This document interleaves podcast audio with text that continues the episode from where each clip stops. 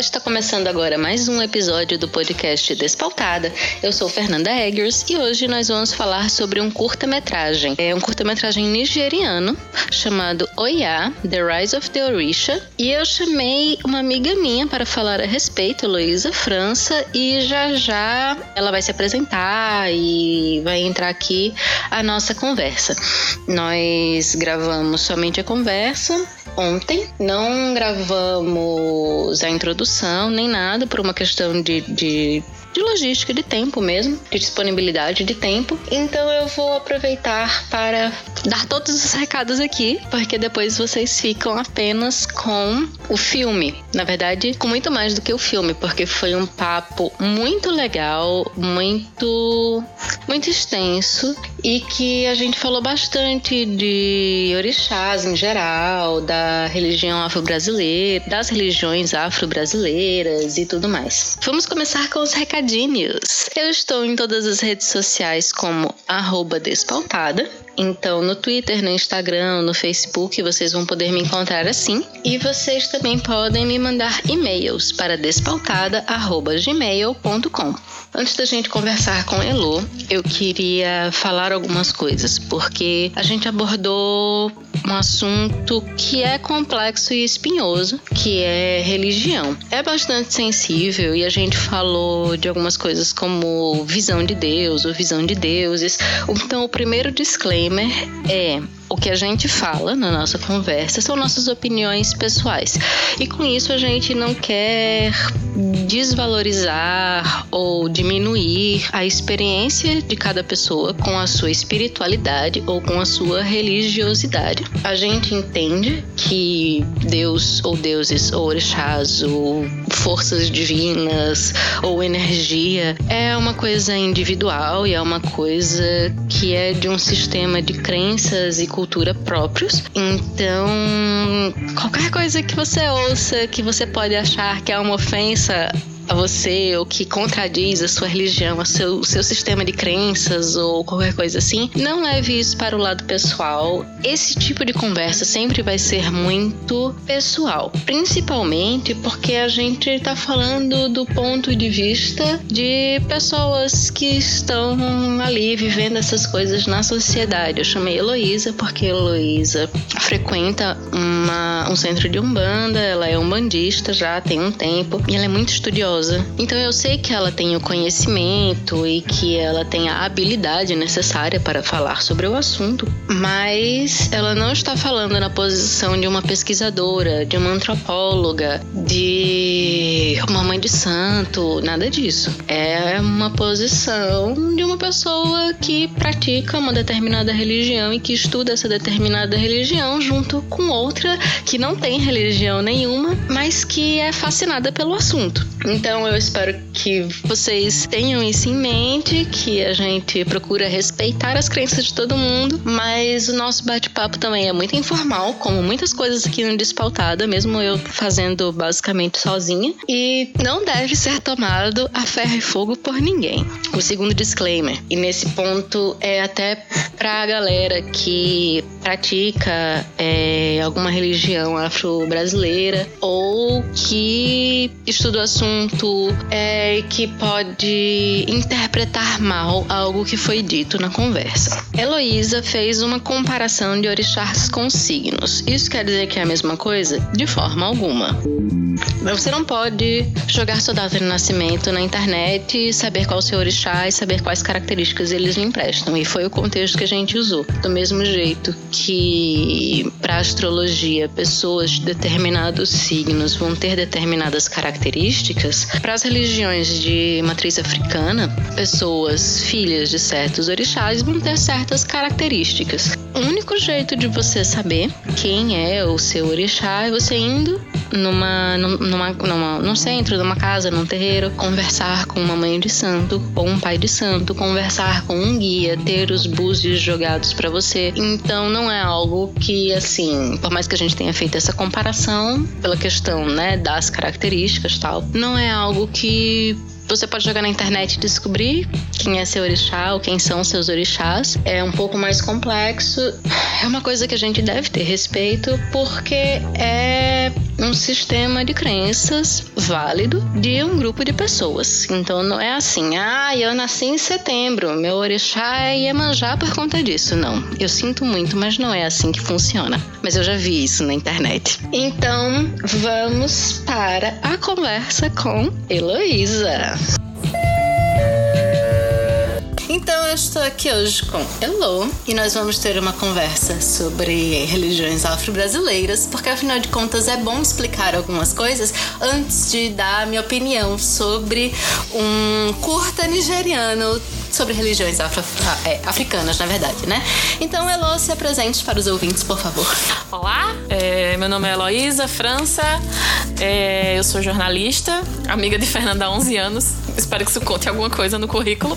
Conta como nepotismo desse podcast, mas ele é meu e eu faço o que eu quiser. Claro, porque eu sou polêmica, meu amor. Ok. É, então, sou formada em jornalismo, tô, tenho. Já tô na segunda pós-graduação, trabalho com publicidade desde 2012. E a minha relação com o tema de hoje, né? Pra, né? O que, que essa pessoa tá fazendo aí, gente? Então, é, eu sou um bandista há sete anos e é, não tenho nenhuma graduação, pós-graduação no assunto, mas eu leio bastante, eu gosto de ler sobre o assunto e tanto a, o que é mais voltado religioso, tanto quanto algumas coisas acadêmicas também que eu acho que são importantes da gente saber pra gente poder estar tá sempre conhecendo mais, porque, como diz uma grande pessoa, amiga minha, isso tudo é um mar sem fundo. Então, quanto mais a gente entra, mais a gente descobre coisa, mais aprende e todo dia alguma coisinha nova. Então, já vou falando aqui, se eu falar alguma besteira, por favor, me corrijam. E tipo, eu tô falando isso de um ponto de vista muito pessoal e também considerando algumas coisas que eu li. Então, assim, não façam da minha opinião a única opinião. Minha opinião é ela existe, eu, eu acho válida, mas também é outras, outras outras opiniões são extremamente válidas. E a gente tá aqui para aprender também. É isso para isso que a gente tá aqui.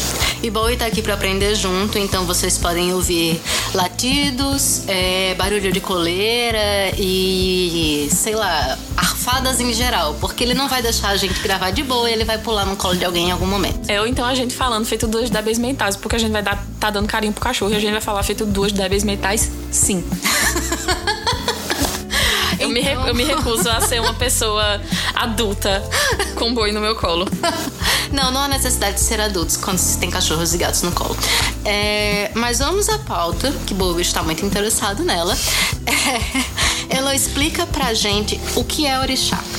Então, é, basicamente, o orixá, ele é uma força da natureza. Isso eu tô usando um termo bem generalista, porque assim como a mitologia grega, assim como a mitologia nórdica, né, que são são as coisas que pelo menos é o que a gente entende e percebe, que é muito mais concentradinho, o que a gente aprende mais e o que a gente estuda mais. Né? Existe o deus da seca, o deus Zeus é são os raios, né? Tipo, assim como na, na os deuses até mesmo da América, né, dos índios, que tem o responsável pela chuva, responsável pela fertilidade, responsável por uma série de coisas, os orixás também são responsáveis por esses fenômenos da natureza. E aí, ao redor deles, corre uma mitologia. Assim como com os gregos. Por exemplo, sei lá, Atena nasceu da cabeça de Zeus. Existem histórias parecidas dentro da mitologia africana também, né? A gente tem o nascimento dos orixás e também a parte amorosa deles, que depois a gente pode entrar um pouco mais nisso, mas basicamente orixás são forças da natureza e cada orixá rege tem um domínio, digamos assim, cada orixá rege um aspecto da natureza, trovões, raios, vento, rio, mar, doença, ah, lida com os mortos, tem também os eguns, que são os espíritos desencarnados, que aí é um, é um outro culto também que existe. Então é tem uma, tem uma série de coisas que pode se estudar dentro da, das religiões. Elo, explica então, é, porque houve uma, uma, uma, diferenciação de como os africanos percebem os orixás em África e como é, a gente percebe aqui no Brasil. Porque né, houve, houve mudanças, houve perdas aí no, no trajeto, porque eles foram trazidos para o Brasil, muito contra, muito não, contra a vontade deles.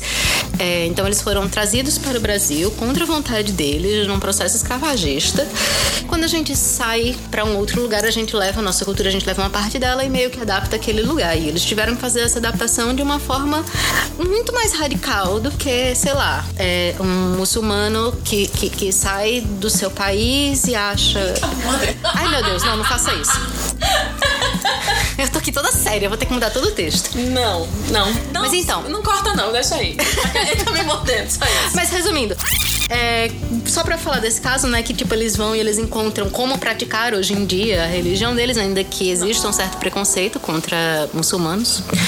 E não era assim que rolava. Então houve perdas, houve mudanças. Você tem como falar pra gente um pouquinho desse processo? Então, como você falou, foi um processo que ele não foi feito de bom grado, né? Pessoas foram acorrentadas e foram capturadas e vieram forçadas ao Brasil para trabalhar, né? Elas, um trabalho escravo. Nessa diáspora, né? Se chama basicamente diáspora. Houve muita perda, porque a gente sabe que existe uma série de orixás que são cultuados em África, por exemplo, mas não no Brasil. E também por, tipo, houveram tribos que foram dizimadas e provavelmente aqueles orixás também foram juntos. Mas aí houve, eu não diria nem que teve uma. uma na verdade, que foi uma, foi uma estratégia de sobrevivência, né? Aqui no Brasil, eu percebo como uma estratégia de sobrevivência da cultura. Porque era isso, ou você não ter a sua cultura nenhuma, né? A gente sabe que a, só alguns deles sobreviveram, que acabaram formando o candomblé, porque a gente precisa saber que o candomblé aqui no Brasil, é, ele cultua os, orixá, os, os orixás juntos, né? Todos estão ali reunidos naquele, naquele ambiente, digamos assim, né? Uma casa, ela cultua orixás candomblé. Na África não é, não, pelo menos o que eu leio e o que eu estudei não é assim. Cada tribo, cada nação, inclusive cada família, às vezes, cultua um orixá diferente. Por isso que eu digo que foi uma estratégia de sobrevivência, que chegou que teve que se juntar para que todo mundo pudesse sobreviver. Né? A gente tem é, orixás que não, não são cultuados mais aqui. Tem um livro muito bom do Prandi, que é, acho que é Gilberto Prandi o nome dele. É, justamente o nome é Mitologia dos Orixás, que tem mais de 300 contos sobre orixás, sobre cada um deles e vários deles não são, pelo menos eu não conheço como cultuados aqui no Brasil, porque justamente é, o que ele fez foi um apanhado de contos tanto de aqui no Brasil quanto também na África documentados, né? Porque a, a gente tem que entender também que a cultura africana, a religiosa, ela é oral, ela não tem uma Bíblia, ela não tem um Alcorão, ela não tem uh, um livro, uma Torá, não tem, não tem um livro para servir de guia. Então é tudo na oralidade. Tanto que ah, alguns mitos você vai ter variações da, do, de, de, de como ele é trabalhado, de como ele é descrito. A essência é a mesma, porém a forma que é descrita é diferente. Mas eu acho que é isso. Acho que eu respondi. Não sei. Espero que sim. Caso não, a gente consegue destrinchar mais isso. Caso não, a gente destrincha mais em texto. Eu vou pedir um monte de referência. Eu coloco tudo lá bem bonitinho. Quem quiser estudar por conta própria. Vou colocar link. Quais links você quer das suas redes sociais? Porque aí vocês podem, inclusive, falar diretamente com ela. Ai, que medo. É complicado, porque, tipo, orixá é uma coisa que, pelo menos pra mim, é uma das coisas que eu sou muito apaixonada. Inclusive, vários amigos meus já falam pra mim, quando você fala de seu olhinho brilha, você fica diferente. Mas é porque é algo que eu sou realmente muito apaixonada. Porque, assim, eu sou uma pessoa que foi criada dentro da igreja católica. Aos 13 anos eu decidi que eu não queria mais ser católica, eu só não sabia o que eu queria ser, religiosamente falando. Inclusive, tentei até, tipo, confesso que eu tentei ser ateia. Não deu certo. Eu descobri por mim mesma que eu acreditava em algo, eu não sabia o que era. Até que, aos 20, 24 anos, 25 anos, eu fui apresentada a Umbanda através de uma pessoa que foi meu companheiro durante sete anos, hoje não é mais. E aí, a partir desse momento, foi quando eu olhei, eu parei, eu realmente fui no meu íntimo e eu achei que aquilo ali era o que seria bom para mim. Realmente, até hoje eu não me arrependo dessa decisão. Foi uma das, uma das poucas, mas também uma das melhores decisões que eu tive na minha vida. Que bonito. É, eu gosto. Gostei, gostei. Dessa relação com a sua própria religião. Eu gosto, eu gosto dela, eu gosto bastante dela. Por isso também que eu tento estudar o máximo que eu posso. Porque tanto livros acadêmicos quanto livros, digamos, entre aspas, assim, bem tipo místicos, sabe? Porque existem livros, existe uma literatura específica. Se você for procurar nessas livrarias, geralmente é na seção de esotérico, que eu fico. Ah, muito triste ver isso. Mas vamos lá. Mas se é... quiser uma recomendação, pode mandar tipo um tweet para Elodiva. Pode. E a gente conversa. então, é, vou deixar as referências mais detalhadas é lá. Se faltar alguma informação no. Não é que seja é, é, é, pertinente e tal, eu vou deixar também no blog e vou deixar lá o linkzinho para o seu Twitter. Porque quem quiser pode lhe encher o saco pedindo mais informações. Eu espero que você saco, Mas assim, se alguém quiser conversar, ou até mesmo, ah, Luiz, eu acho que isso aqui não. Você falou errado, você falou besteira. Faça com amor, faça com carinho, faça, faça entendendo que estamos aqui para aprender. Né? O que eu tô falando aqui, eu tô falando porque é o que eu sei. Mas a minha verdade não é absoluta, né? Claro, a gente tem diversas pessoas aí que sabem muito mais que eu completamente. Mas que a gente sempre tá aí para estudar e melhorar e saber mais. É isso aí. Pausa aquela pausazinha pra eu trocar a bateria do coisa, que está acabando. Ela é uma pessoa sem bateria. Eu sou uma pessoa sem bateria. Vou trocar a bateria do gravador rapidinho. A gente finge que é uma pausa para a música. Eu vou deixar, inclusive, a Luísa escolher que música eu vou colocar aqui. E a gente volta já. Wash my soul. I will come to your river. Wash my soul. I will come to your river. Wash my soul again.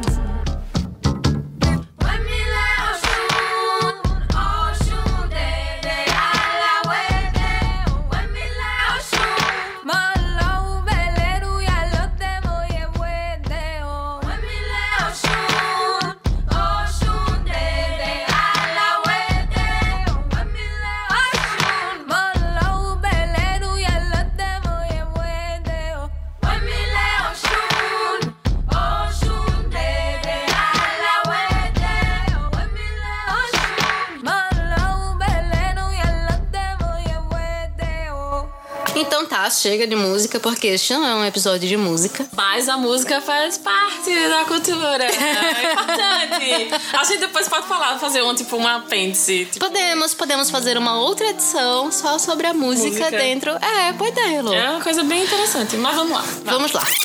Vou continuar aqui com a minha entrevista. Uh, que Heloísa está muito importante hoje. É, Só Elo, hoje. então, você falou que houveram algumas diferenças tal. Vamos falar especificamente, então, de Oiá, que é a orixá retratada no curta-metragem. E aqui, eu, pelo menos, antes só conhecia como Yansan, inclusive antes de, de né, você entrar no bando e tudo mais. E aí depois eu aprendi que Yansan e Oiá são, Oiá existe só a mesma pessoa. E vi também que, na verdade, tem algumas... alguns terreiros, tem algumas vertentes da religião que tratam como coisas diferentes. Você podia, então, falar pra gente quem é Yansan e Oiá, pelo menos dentro da cultura, primeiro dentro da cultura é, afro-brasileira? Oiá, ela é um rio que hoje a gente chama de Rio Níger, na África, e é, o que acontece? Ela é uma divindade. No Brasil, ela tá muito. Ela é meio que intrínseca com Yansan em tese, né, pelo menos o que a mitologia nos dá, é que ela é responsável pelo elemento do ar. E aí ela é junto com, com Xangô e tal. Xangô, ela geralmente é reverenciada antes de Xangô, porque ela é do ar, Xangô é o trovão. Tem uma série de histórias sobre ela separados. Alguns terreiros no Brasil, pelo menos o que eu sei, colocam ela dentro do mesmo patamar, como se fosse Yansan, mas ela sendo uma, um ramo de Yansan. Não sei se eu tô conseguindo explicar. É como se tivesse Yansan e tivesse Oiá e Obá, por exemplo, como se elas fossem uma ramificação. Elas não são inferiores, elas são uma ramificação, é diferente. E existem terreiros, e aí pelo que eu saiba, são basicamente terreiros de candomblé. Existe uma diferenciação entre terreiros de candomblé e umbanda também. E aí, nessa diferenciação, nos terreiros de candomblé, ela é separada, tanto que a cor dela é rosa. A cor de Yansan geralmente é vermelho. A gente também pode falar de outras coisas, que por exemplo, em, outra, em, em algumas nações, algum é vermelho, em outras ele é azul, assim como o Oxóssi também. Desculpe, Xangô. Xangô pode ter alguns, em algumas nações ele é marrom, as contas dele são marrons, em outras ele é vermelho. Então, assim, existem algumas diferenciações. Se você tivesse dito que ele é marrom e azul, eu ia ficar chocada, porque tudo que eu vi foi sempre ligando ele ao fogo ou às pedras ou alguma coisa assim. É, então, Xangô é justamente o orixá do trovão e ele é ligado à pedra, né? Pedreira, pedra, pedreira, machados de, de, de, de, de duas faces é, é, é, ele. É preciso a gente observar essa diferenciação. Eu confesso que, pessoalmente, eu não vejo como, como algo ruim até colocar ela dentro desse, desse da categoria de Yansan. particularmente. De novo, existem terreiros que fazem essa diferenciação e tá tudo ok. É como a casa trabalha, eu jamais vou interferir, não vou dizer que tá errado, né? Cada um trabalha da forma que acha melhor. Na casa que eu frequento, a gente coloca olhar dentro da categoria, digamos assim, Riansan. E aí é justamente é o, é o raio, é o vento, é, ela também tem a questão de tipo, é ela quem encaminha os, os, os mortos também. Então ela também tem uma, tem uma, tem uma ligação com o cemitério. E tudo isso vai ser muito explicado dentro das histórias mitológicas dos orixás. Tem um livro do Reginaldo Prandi, se não me engano é Reginaldo o nome dele, que é justamente o nome é Mitologia dos Orixás. Se você for na livraria, ele é um livro todo amarelo, muito grosso, tem mais de 300 contos, que foram justamente reunidos de diversos orixás. Inclusive orixás que, pelo menos até onde eu sei, no Brasil não são cultuados, mas que são trabalhados na África e que existem esses, esses, esses contos e que são muito interessantes da gente trabalhar. Uma coisa que eu acho muito interessante dentro da mitologia africana, e aí tem muita relação com a mitologia grega e com a nórdica, é que os orixás eles não são seres exatamente. Eles são superiores, porém eles não são perfeitos. Enquanto a gente tem uma educação cristã que diz que Deus é perfeito, que Ele é maravilhoso e que Jesus é perfeito e maravilhoso, a gente entende na mitologia que, desses orixás que eles também são gente como a gente. E aí a gente percebe que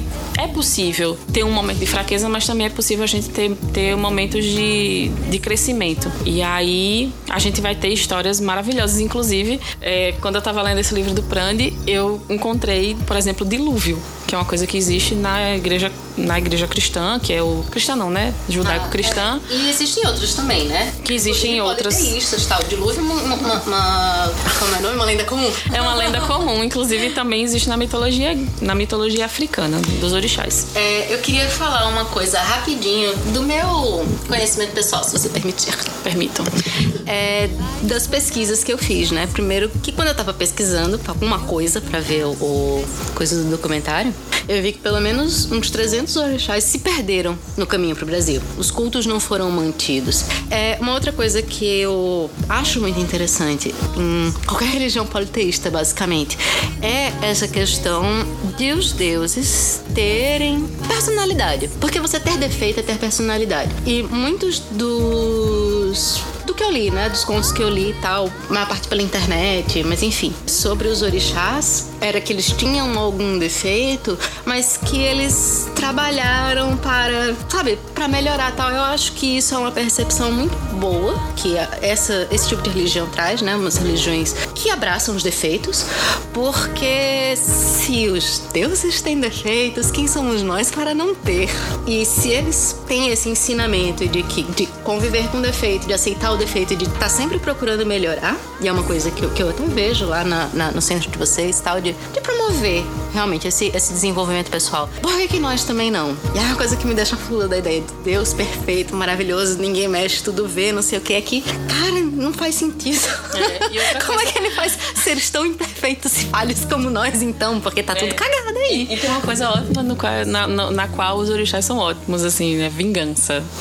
Eles são muito bons de vingança. É um negócio assim, você olha quando você faz, mas rapaz, que que é isso, gente? O que que tá acontecendo aqui? Mas uma coisa que eles são muito bons é, é vingança. E é muito é muito interessante. Assim, eu, eu, eu gosto muito de ler. Esse livro do Prandi é muito bom, justamente por isso. Tem um livro do Pierre VG chamado Orixás, que também tem. O, esse, esse Orixás ele vai falar mais sobre a história de cada orixá, não nesse sentido de mitologia, mas ele vai dar meio que um históricozinho. Ele é um pouco mais sociológico, ele, apesar de que o Prandi também é um sociólogo. Ele é, ele é bem antropólogo.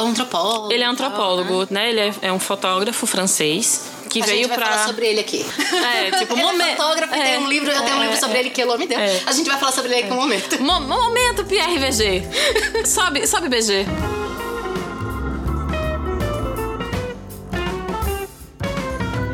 Da SBG.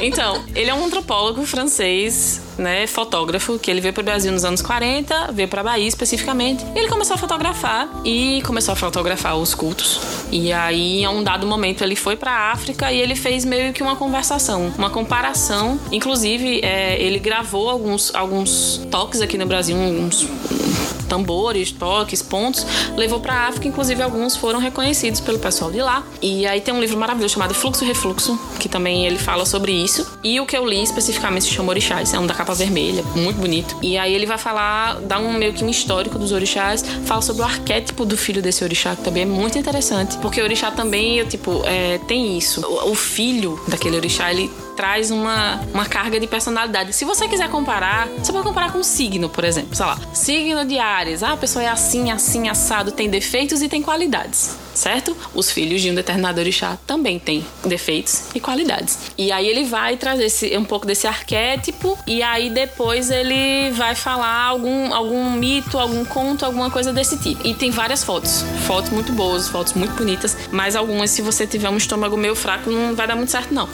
Mas ele, desculpa, ele tem uma coisa meio antropológica ali. Atente para que PRVG é um homem branco europeu. Apesar de ter sido feito na África, apesar de ser uma pessoa que até onde eu sei tem uma. Ele foi muito aberto, ele foi aceito, mas é um homem branco europeu dos anos 40. Então, assim, nem tudo que ele fala é absolutamente verdade. Então, sempre é bom ter um olhar crítico, né? Tipo, eu, eu por muito tempo tive muito essa coisa de, ah, nossa, ele. Mas aí eu fui lendo outras coisas, ouvindo outras pessoas, e aí pessoal, não, ó, vamos aqui também ver outros, outras ideias. Tem livros muito interessantes que eu posso indicar depois pra gente ler sobre isso. Mas se você quer ler, assim, esse do Prandi e o do, esse do VG são dois livros, assim, que eu recomendo demais para uma leitura interessante. É, voltando um pouquinho para o curta, vamos considerar então o Ya e Yansan como a mesma pessoa. E eu queria que você falasse um pouco sobre esse orixá em particular, porque uma coisa que a gente vê no filme é essa essa pose dela de guerreira mesmo, né? E tá lá com os raios roxos e tudo mais e, e, e, e lutando e lutando um X-Men pela filha, né? Um X-Men, um X-Men africano. Fantástico. Tudo bem que a gente já tem a tempestade oficial lá no coisa, mas eu achei, eu achei, eu achei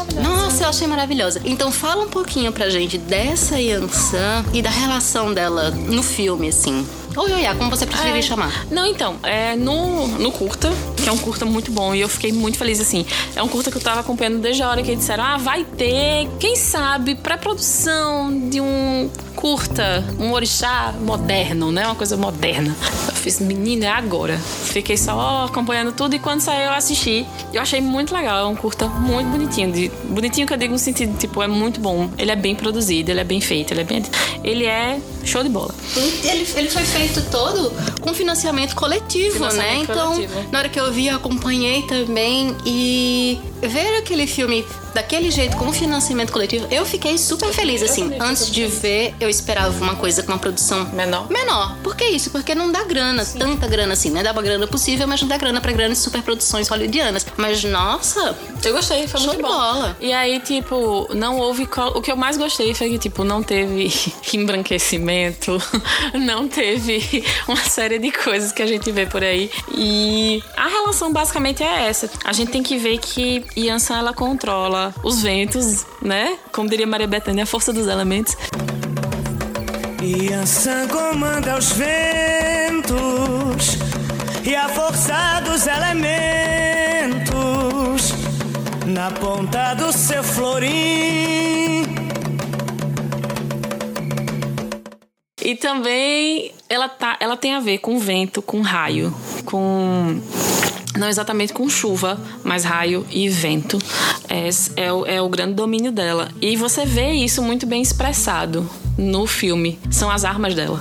E ela é. Ela é maravilhosa. Eu só. Eu só eu, quando eu assisti o, o, o curto, eu só fiquei maravilhada. Porque é uma visão, digamos assim, mais super, de super-heroína dela, dela batalhando, porque ela tem essa também essa postura de guerreira na representação dela dentro do, do panteão africano. Enquanto você tem Oxum e você tem Iemanjá, que são figuras que são tidas muito mais como mais maternais, mais amorosas, mais acolhedoras, a gente tem Yansan, que ela já é mais guerreira. A gente tem Nanã, que é mais uma senhora idosa, uma velhinha, não sei o quê. A gente tem esse arquétipo dela de velhinha. É, a gente tem Yansan, que é essa coisa mais guerreira, pra frente, mais é, batalhadora, que vai e o que, que ela quer, ela vai atrás. e que é, principalmente quem é filho de Yansan tem muito essa personalidade de vai atrás das coisas e consegue as coisas e batalha atrás. Pode até estar um pouco errada, mas vai atrás também. Isso também é uma característica filho de Ogum, também tem muito isso. Pode estar errado como for, mas tipo, tá indo atrás. E ela tem isso, é muito bem expressado no filme, ela é muito bem trabalhado, porque justamente ela, ela vê uma filha dela em perigo e ela vai atrás e ela vai lutar até conseguir resgatar essa, essa filha dela, que é o que ela precisa. Então a gente vai ouvir agora a sinopse do filme e a minha opinião, e depois nós voltamos para a conversa com Heloísa. Bom, sobre o filme Oiá, Rise of the Orishas, ou em português, Oiá, a Ascensão do Orixá, ou dos Orixás, né? Colocaram no, na, a, a tradução no singular, mas este curta-metragem nigeriano foi o primeiro de uma série de outras coisas relativas. O mesmo diretor é, dirigiu também um seriado que os três primeiros episódios estão disponíveis gratuitamente no YouTube. O curta-metragem Oya também está disponível gratuitamente no YouTube. Ele foi dirigido por Nosa Igbinedion. Eu não sei se eu falei o nome do diretor certo, eu espero que sim. É um curta-metragem com 12 minutos minutos de duração, com um final aberto, deixando bastante espaço para que mais coisas sejam desenvolvidas e eu espero que isso aconteça. O filme é de 2014, a série que eu mencionei já não é sobre Oiá, é sobre Iemanjá. De repente, Luísa volta e a gente discute um pouquinho sobre essa série também, mas eu só vi os três primeiros episódios, que era que estava disponível gratuitamente. Mas ela é de 2017 e vamos voltar ao filme, porque é o que nos interessa. Vamos começar com a sinopse e depois eu dou a minha opinião. Os deuses africanos foram quase esquecidos pela humanidade, que está arrumando para a autodestruição. Somente a orixá da mudança, Oiá, ainda está conectada à sua dedicada devota a Desua. Agora, um grupo fanático tem a ideia distorcida de utilizar os orixás para provocar a queda da raça humana. A Desua deve encontrar a chave, uma jovem com potencial para abrir a porta entre a humanidade e os orixás e mantê-la segura e protegida. Para isso, a Desua deve procurar a sua ligação com Oya. Então, eu gostei bastante do, do curta-metragem, eu achei um filme muito legal, como ele foi um filme produzido com financiamento coletivo, e financiamento coletivo nem sempre dá uma grana legal, né? É, eu imaginava que não ia ficar tão bem feito, mas os efeitos especiais seguraram a onda, ficaram legais. E os atores também estavam muito bem.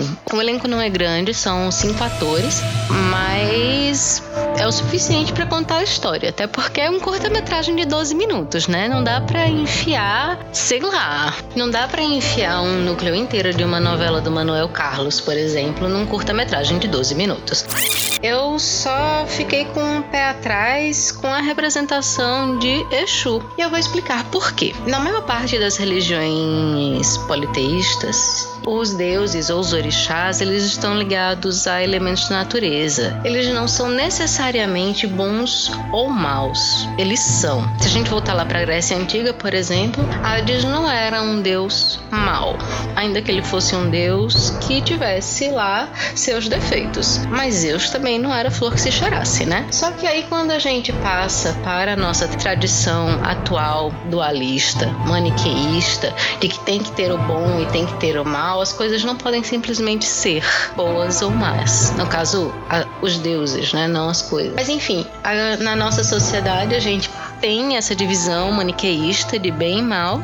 E aí isso foi empregado no filme e nos comentários do YouTube tinha até algumas pessoas que criticaram tal. Do meu ponto de vista, eu não curti, mas depois eu abstraí, porque como o próprio diretor falou, é uma obra de ficção. E bem, quem é nigeriano e que entende do assunto e que pesquisou para fazer as coisas foi ele. Ele queria construir uma história de super-heróis e nada mais justo do que colocar Oiá para lutar com um igual, com alguém que se equipararia a ela em relação de poderes. Vai colocar o quê? Oiá lutando contra humanos o resto da vida, só porque os humanos são loucos e querem destruir a humanidade, né? Faz sentido. Mas não seria uma luta justa. Poderes versus nós, mundanos, que sei lá, no máximo a gente vai fazer crossfit e alguns conseguem arrastar um Fusca. Não somos heróis, não temos poderes, não soltamos raios com as mãos.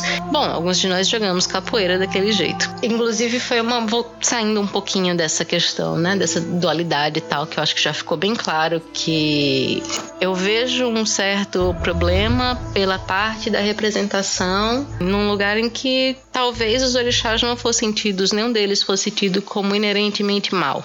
Mas ao mesmo tempo precisa de um super vilão para contrastar com a super heroína. Então é válido, tudo bem, tá resolvido. Você tem o direito de achar ruim, você tem o direito de achar que eu estou viajando na maionese, não tem problema nenhum. Você não tinha que estar aqui, linda! Eu gostei muito da cena da, de luta, até porque usou alguns movimentos da capoeira que eu acho muito bonitos. É uma arte marcial que eu curto pra caramba. Eu espero que o filme tenha uma continuação, porque eu quero saber o que é que vai acontecer, eu quero saber o que é que vai se dar aí nessa relação entre Oya e Exu e para que serve a chave. Eu espero que tenha outro filme porque eu fiquei muito curiosa para saber como é que vai se dar essa relação de Oya e Exu. Eu quero saber como é que vai se desenrolar isso. Eu acho que tem até a possibilidade de se tornar menos maniqueísta com o passar do tempo, porque o próprio início de Iemanjá, a série, né, do, do mesmo diretor, que, que tem três episódios gratuitos disponíveis no YouTube, a própria série já mostra um pouco mais de áreas cinzas. Então, então tem esse, esses, essa parte mais complicada, mas que eu não vou abordar, porque vai que rola um outro episódio, né? Eu vou ter dito tudo que eu acho aqui. Então fica a recomendação. O livro. O livro. o filme vai estar no post do. Eu já ia chamando de ideia transitiva, porque eu gravei com a Heloísa, mas o, o curta-metragem vai estar disponível lá no post do Medium, do Despautada. E eu acredito que vai sair numa formatação meio diferente, porque eu, enquanto vocês estão ouvindo isso, eu não estou na minha cidade, eu estou viajando. Então, o texto pode vir com uma formatação diferente daquela que eu normalmente faço. Mas eu vou deixar tudo preparadinho para Heloísa colocar as informações bem direitinho lá. Então, vamos voltar para nossa conversa com ela e concluir este episódio, né? Então, é, não sei como é na África, mas aqui você falou que, que Iemanjá, Oxum são vistas mais com esse lado maternal, entre aspas, fofinho, né? Essa coisa mais ligada à, à, à feminilidade, como o Ocidente vê uhum. o feminino. Uhum. Mas eu vi umas coisas aqui no, no Brasil, principalmente nesse último Dia das Mulheres, falando sobre como elas são todas guerreiras e que elas lutam cada uma com a sua arma. E vamos falar um pouco sobre isso porque eu acho importante que a gente possa ressaltar que uma divindade pode ser maternal e proteger seus filhos ao mesmo tempo em que, sei lá, ela está literalmente exterminando seu inimigo. Então, é, uma coisa interessante disso, por exemplo, vamos pegar a figura de Iemanjá, que é um orixá que é extremamente popular no Brasil. Todo mundo já viu alguma representação dela, apesar de que aquela representação de mulher branca saindo de dentro do mar é um pouco tipo. é um pouco. É um pouco, não, é totalmente errada. Porque as representações que a gente tem dela na África, por exemplo, é de uma mulher muito corpulenta. Ela tem seios grandes, ela tem quadris largos, ela é negra, ela não é branca. Né? não faz o menor sentido, não faz o menor sentido. Aqui no Brasil ela tem essa imagem de mulher branca, alta, cabelo negro, aquela coisa toda. Inclusive na África, Iemanjá é um rio. Iemanjá não tem nada a ver com o mar. Aqui no Brasil foi que ela foi ressignificada para o orixá do rio e Oxum acabou ficando com o rio. Inclusive, Oxum também é o nome de um rio na África. Só para deixar claro. É, mas, por exemplo, existe um. A, a gente tem essa ideia de que é, Iemanjá é mãe, ela é muito amorosa e não sei o quê. Mas a gente tem que, tem que ver que ela também, da forma dela, ela, ela vai atrás de quem mexe com ela. Tanto que existe um dos mitos é o dilúvio. E o dilúvio quem provocou foi Iemanjá. O dilúvio quem fez foi ela, porque trataram mal o filho dela. Então, assim, não pensem que ela é só amorosidade, entendeu? Assim como o arquétipo dos filhos de Iemanjá também. Podem ser pessoas extremamente amorosas, cuidadoras, que é, gostam de cuidar e essa coisa toda, mas também são pessoas que podem apresentar instabilidade lascada, entendeu? E tipo, não medem esforços também que vão. Não mexa, né? Aquela coisa meio tipo, o mar parece estar calmo, mas embaixo tá rolando uma, uma, uma corredeira forte. Oxum também, assim, Oxum, a gente não tem tanto mito, digamos assim, entre aspas, vingativo dela. Ela é bem mais difícil, ela tá muito mais ligada a uma coisa mais sedutora e uma coisa mais maternal, de realmente de fertilidade, de, desse, desse tipo. Caso vocês conheçam alguma história em que Oxum esteja sendo vingativa, por favor, me avisem. Gostaria muito de saber. Não necessariamente vingativa, mas guerreira. É, guerreira nesse sentido. Ela não tem muito isso, não, tá ligado? Ela busca, ela busca se proteger. Ela, eu não percebo, pelo menos no que eu li até hoje, eu não percebo ela sendo combativa, mas ela se protege. E ela consegue maneiras de se proteger. Que também é uma forma de lutar, digamos assim, né? Não quer dizer mesma, não vai empunhar uma faca, mas ela também dá seu jeito de não sair cortada, que é importante. É, eu conheço algumas filhas de Iemanjá e uma coisa que eu vejo nelas, que todo mundo fala, ah, porque é filha de Iemanjá, mamãe, carinhosinha, não sei o quê. Elas realmente são muito cuidadosas, têm uma coisa maternal, ainda que metade delas não queira ter filhos, né, próprios, não queira engravidar e parir uma criança, e eu acho que isso é ok. Você não precisa fazer isso só porque o seu orixá de cabeça é. Mas uma coisa que eu vejo é a determinação e o fazer as coisas acontecerem. São, tipo, mulheres muito donas de si, da situação e tal. E o que você falou de Oxum e do rio e tal, eu só me lembro da questão de, tipo, um rio, você olha por cima, ele parece muito calmo. Você não você se enfia, o bicho é profundo e tem uma corredeira que lhe carrega e você não, não deu tempo de dizer nem socorro. Socorro. É, morri. já foi. Você já tá no. Você já tá no Honorum. Nem, nem sentiu. Eita, tô aqui. Cheguei, galera. Mas é isso, tipo, é, é porque assim, orixá, eu costumo dizer que é um mar, assim, já me disseram, né? O que me ensinaram é tipo, é um mar sem fundo. Então, quanto mais você lê, quanto mais você aprende, quanto mais você escuta, quanto mais você se, se coloca as coisas assim dentro de você, quanto mais você vai sabendo, mais você consegue saber coisas. E nem tudo é definitivo. O que eu tô falando aqui, gente, são coisas que eu li, são coisas que eu estudei, são coisas que eu ouvi, por exemplo na casa em que eu, que eu frequento. E que não são a verdade absoluta. Tipo, eu, vou, eu tô falando isso muito, mas é, tipo, realmente, não é, eu não sou eu tentando me eximir de nada, não. É porque realmente não é a verdade absoluta. Ela, a, a religião, as religiões de matriz africana do Brasil, elas têm uma tradição oral. Não é como as religiões judaico-cristãs cristãs que tem Torá, que tem Bíblia, que tem Alcorão. São orais essa oralidade ao mesmo tempo que é muito bonita, é extremamente bonita também, abre espaço para muita coisa. Então, assim, às vezes um mito que é passado de um jeito para uma pessoa é passado de outro jeito em outra casa. Inclusive até pontos cantados. Tem, existem variações de uma casa para outra. O que eu tô falando aqui não é verdade absoluta, nunca vai ser verdade absoluta. Vão ter pontos de congruência, vão ter pontos de incongruência e aí a gente tá aí para conversar e se entender sobre isso.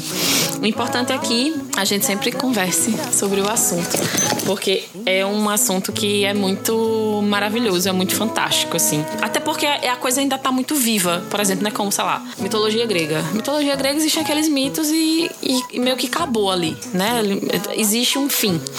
Existe um, um, um ciclo que é fechado. Dentro das religiões de matriz africana, não tá sempre em evolução, tá sempre mudando. Então a gente tem tanto a questão, por exemplo, dos orixás específicos, como a gente também tem os guias, que já são trabalhados na Umbanda, que aí cada um tem a sua história, cada um tem a sua o seu mito, digamos assim, cada um tem a sua ideia, cada um tem como foi evoluindo até virar aquele guia, por exemplo. Então a gente tem que sempre estar tá estudando, que é importante a gente ouvir o que a nossa casa diz, mas a gente é, é importante também a gente ouvir ler outras coisas para não ficar só numa determinada ideia. Conhecimento sempre é bom.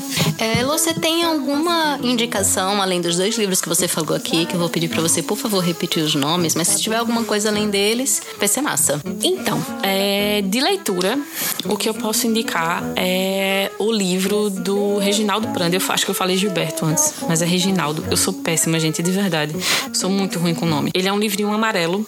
A capa dele é amarelo com branco, na verdade. E aí vocês vão. É esse livro que eu falei, que tem mais de 300 contos. Tem uma reunião maravilhosa. Inclusive, dentro desse livro tem indicação de outros livros. Tem esse Orixás do Verger. Algumas pessoas não gostam muito, outras gostam. Mas eu acho interessante também a gente. Pra quem trabalha com. Quem é da religião de Umbanda, tem muito material do Rubens Saraceni Inclusive, eu comprei um livro dele essa semana, que é falando sobre a hierarquia dos guias e dos orixás. Me parece ser bem interessante. Eu realmente comprei, assim, meio que às cegas. Então, além desses dois, tem, e também do Rubens Saraceni, tem um livro chamado Candomblé da Bahia, do Roger Bastide, que também é um francês antropólogo. Que ele vai, ele tem uma descrição, ele fez uma pesquisa antropológica, ele fez uma descrição sobre ritos de candomblé na Bahia, que justamente anos 40, anos 50, que são muito interessantes. Se vocês quiserem ver outras coisas, é, Aqui na Paraíba, basicamente, a gente também tem uma ramificação chamada de Jurema. Então, se vocês quiserem pesquisar também, que a Jurema ela já tem uma, tem uma outra raiz eu não vou falar muito dela porque eu conheço pouquíssimo, mas é muito interessante de estudar. Eu tô querendo, tô começando a ler sobre isso. e boi acabou de sacudir forte. É, mas que eu acho interessante a gente ler também sobre outras coisas. A gente tem Umbanda, a gente tem Candomblé, a gente tem o Voodoo, que é mais no Haiti e Estados Unidos. A gente tem a santeria, que também é mais América Central. A gente tem, a gente tem que entender que as religiões de matriz africana e os cultos não ficaram só no Brasil. Elas se ramificaram por diversos lugares na América. E a gente também acho que a gente tem que estudar isso e trabalhar e conhecer outras coisas. Porque aí, de novo, a gente aumenta o nosso conhecimento, a gente fica sabendo um pouco mais. E aí a gente é mais feliz quando a gente conhece as coisas, eu acho eu vou indicar um podcast que se chama Papo na Encruza, né? Então já dá para sacar que é um podcast sobre é, religiões afro-brasileiras. E tem muitas outras coisas além disso. Eles fizeram um especial falando sobre quatro orixás femininas, bem bacana, que eu acho que você ia adorar para comemorar acho que o Dia da Mulher. Eles já falaram sobre deuses brasileiros, já falaram sobre vertentes da Umbanda, já falaram sobre tarô, então tem algumas outras coisas que são do campo da espiritualidade, mas não são exatamente da Umbanda. E eu achei um podcast muito interessante, muito informativo. Eu vou deixar o link para ele no, no post. Também é só para procurar pra Papo na Encruza. Se você colocar só Encruza no seu aplicativo preferido, se brincar, aparece. E Heloísa está mais que convidada para vir aqui para falarmos mais sobre este assunto, porque, como vocês viram, não tem fim. Fomos só explicar um pouquinho sobre o que é orixá, quem é Yansan e tudo mais. E deu nisso. E. Ah, eu queria só dar uma indicação de uma coisa. É... Todas. Ok. É... Música. Tipo, música no Brasil a gente sabe, tem vários artistas samba que trabalham muito bem isso. Mas tem duas. duas. duas duplas, duas, duas, duas duplas de irmãs que eu acho que, que eu gosto muito, que trabalham com isso. Um, um, uma dupla se chama Oxum, O-S-H-O-N, tá? Porque aqui a gente escreve O-X-U-M. Também tem a, a escrita com S no lugar do X mas elas escrevem O-S-H-U-N, Oxum, que elas trabalham com hip hop, RB e tal, elas são dos Estados Unidos. E a gente também tem uma dupla de irmãs gêmeas que são é, franco-cubanas, que se chama IBG, né? IBI, mas elas fazem alusão ao orixá IBG, que são os irmãos gêmeos. Elas têm um disco muito bonito, que é o primeiro disco delas, e disco a velha. o primeiro CD delas. O primeiro álbum. O primeiro CD, álbum. Daqui a pouco não existe álbum, é o primeiro álbum delas é maravilhoso. Inclusive, elas fazem tudo. Eu acho tão bonitinho, porque, tipo, elas começam certinho, elas começam cantando Paixu. Que na, na, América, na América Central tem outro nome. É, eu, eu nunca vou saber falar é Elegua. Eu acho que é assim que fala. E. Ah, ele é o Exu? É, ele eu é vejo o. as imagens às vezes. Ele, ele, é, ele é o correspondente a Exu na, na, na América Central e tal. Na santeria, basicamente. Eu acho é muito bonitinho. O CD é muito bom, mas, tipo, a, a música que fala justamente de Exu, a, as que elas fizeram pra Oxum, que chama River, e tem a que elas fizeram pra Oiá, que é justamente o tema de hoje, que é muito bonita, é uma música maravilhosa. E eu recomendo demais vocês conhecerem essas, essas duas duplas, que são muito jovens e são muito boas. Inclusive, IBI tocou no Coachella agora, e elas são maravilhosas. Então, eu vou colocar esta música, dando em seus direitos autorais. Aparentemente, eu nunca estarei no Spotify. É, eu vou colocar esta música depois da finalização, depois da palavra da nossa presidenta, se despedindo, porque agora nós terminamos oficialmente o Despautada, sempre com a presidenta Dilma se despedindo. É, então, depois da despedida da presidenta. Lula livre. Nós teremos é, a música Oiá. Heloísa, além do Twitter, você tem mais alguma rede social onde as pessoas podem te encontrar? Eu vou deixar só o Twitter aqui porque eu sou uma pessoa que tem cagaço. Eu tô com muito medo de, de que as pessoas vão falar. Entendeu? Então eu vou ficar só no Twitter porque, né, é mais fácil da gente resolver a vida. Mas é de boa. Gente, de novo, por favor, amor e carinho na hora de me esculachar, tá? Eu sou muito uma pessoa que tem muito problema de aceitação. Eu preciso ser aceita. Brincadeira. Não, verdade. Mas, favor, com carinho. Agradeço. Sejam legais com a gente. eu dei, eu dei pausa na tua risada. É. Ah, não, nem não. Ah! É, antes da gente encerrar a real oficial, eu queria dedicar este episódio a Marielle, porque fazem, fazem quase dois meses. 50 dias. Fazem 50 dias no dia que a gente está gravando este podcast. É, vão fazer dois meses daqui que ele seja divulgado e ainda não se tem nenhuma resposta sobre quem matou Marielle. E mas temos uma notícia positiva, né, que aconteceu uma, uma plenária em que cinco de sete projetos dela foram aprovados, então é uma vitória. E como estamos falando de uma orixá feminina reconhecidamente guerreira, ainda que nenhuma delas seja nenhuma mocinha em defesa, mas de uma que tá ligada a isso, a esse ímpeto de ir fazer e, né, a história de Marielle é muito disso. A gente queria dedicar este episódio a ela. Marielle presente. mind. Com certeza. Só isso. É, na verdade, eu queria só corrigir. Hoje faz 51 dias o dia que a gente tá gravando. A gente tá gravando isso, pode falar a data? Pode. A gente tá gravando isso dia 4 de maio. Faz 50... May the force be with you. É, May the Fourth be with you. E aí, é, 51 dias que não se sabe quem matou Marielle, nenhum Anderson, e não se tem qualquer tipo de notícia. A única coisa que a gente sabe é que, sei lá, câmeras foram desligadas algumas horas antes, alguns dias antes de, de, de acontecer isso. O que é uma tragédia, não só pela morte dela, mas é uma tragédia porque a gente pensa, é discurso batido, mas tipo, é uma mulher que foi legitimamente eleita, a quinta mais votada vereadora do Rio de Janeiro, e ela foi executada, ela foi assassinada, ela foi executada, e a gente não tem qualquer tipo de notícia. Assim como a gente também teve há poucos dias uma ação da polícia que prendeu mais de 150 pessoas sem qualquer motivo aparente, só porque estavam numa determinada festa. E várias pessoas estão sendo processadas no sentido de passar por delegacia e tal, ah, sem poder ver suas famílias, porque pelo simples fato de estarem numa festa, o que não prova nada que elas são acusadas de algum. É um absurdo o que está acontecendo nesse país e, sinceramente, é, é, a gente tem que parar de ficar calado e achar que isso vai passar. Isso não vai passar. A gente tem que fazer alguma coisa. A gente tem que se posicionar. E eu acho que eu e Fernanda podemos falar uma pela outra de que a gente não pode abaixar a cabeça. Chegou a hora de só. A, a, não é só dizer, ah, vai ficar tudo bem, não sei o quê. Não, é, é realmente agir. É realmente a gente fazer alguma coisa. Aqui a gente faz um pouco, mas a gente também tem que fazer mais. E aqui a gente faz um pouco, mas outros podcasts fazem mais, outros veículos fazem mais. A gente tem uma imprensa independente que tá mantendo o assunto vivo, né? Tá lembrando da re relevância dessa pauta. E é isso. E mesmo sendo um podcast de entretenimento e cultura pop, a ideia aqui é trazer um pouquinho um pezinho na realidade, é fazer algumas discussões sobre feminismo, sobre sustentabilidade. Então, eu não podia deixar de falar da Marielle e do Anderson. E não podia deixar de pelo menos dedicar a, a, ela um episódio que eu acho que fala um pouco sobre força, né? E sobre ser mulher em tempos de adversidade. Porque o próprio curta é isso, é uma violência contra uma mãe que, que dá início a, ao curta-metragem. Então eu achei apropriado, né? Acho que, que, que, sei lá, talvez se a gente tivesse na real a, a fantasia de um orixá incorporar e transformar a gente no X-Men seria tão feliz. Nesse caso. Mas então, com essa nota um pouco mais pesada para o padrão deste podcast, nós vamos nos despedir e deixar vocês com o som de IBI. Elas falam IBI, eu falo IBG.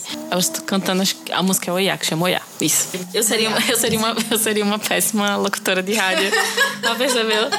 E fiquei agora com Maria Carey. Ia ser horrível. Tchau, minha Tchau, gente. melhor. Agora, Tânia, eu agradeço, mas eu vou me embora.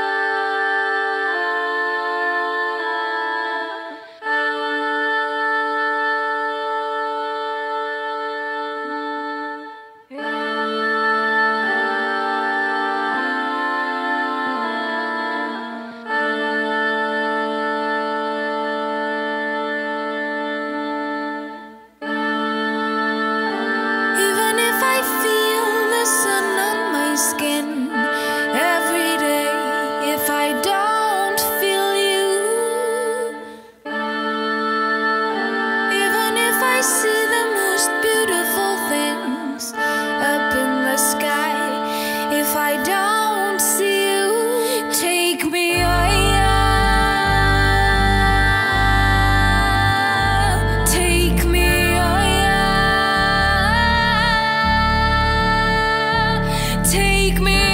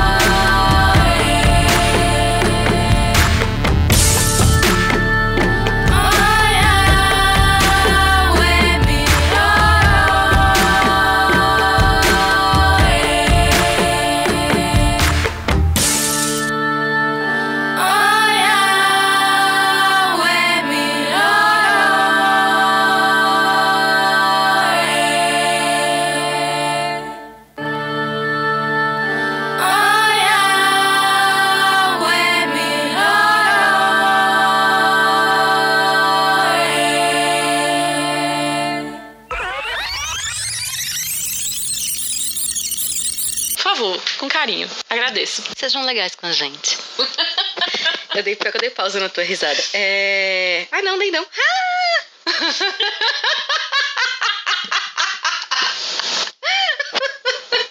Cadê teu tio agora pra olhar pra gente com aquela cara dele? Igual! Eu tô querendo botar ele pra gravar sobre. Que ele lançou um quadrinho. Eu tô gravando esta porra toda e eu vou colocar, tipo, no final, depois da música, se alguém chamar ele para gravar, porque ele lançou um quadrinho sobre